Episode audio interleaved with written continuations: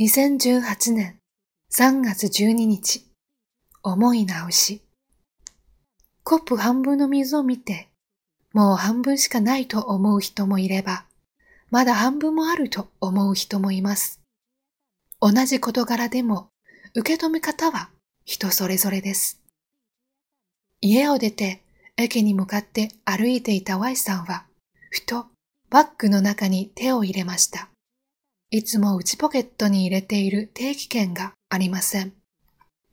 バッグの中身を全部調べましたが、やはり見つからないのです。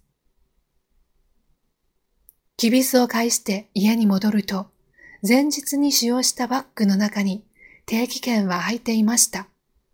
無事見つかったことにほっとしたのもつかの間、ああ、20分も時間ロースしちゃったな、と虚しさが湧いてきました。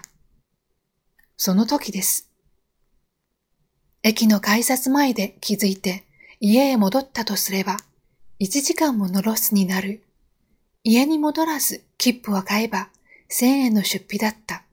あの時気がついてよかった。そう思い直した Y さんは、足取りも軽く、再び駅へと向かいました。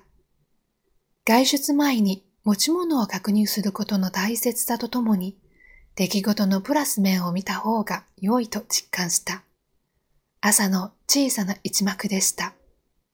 今日の心がけ、出来事をプラスに捉えましょう。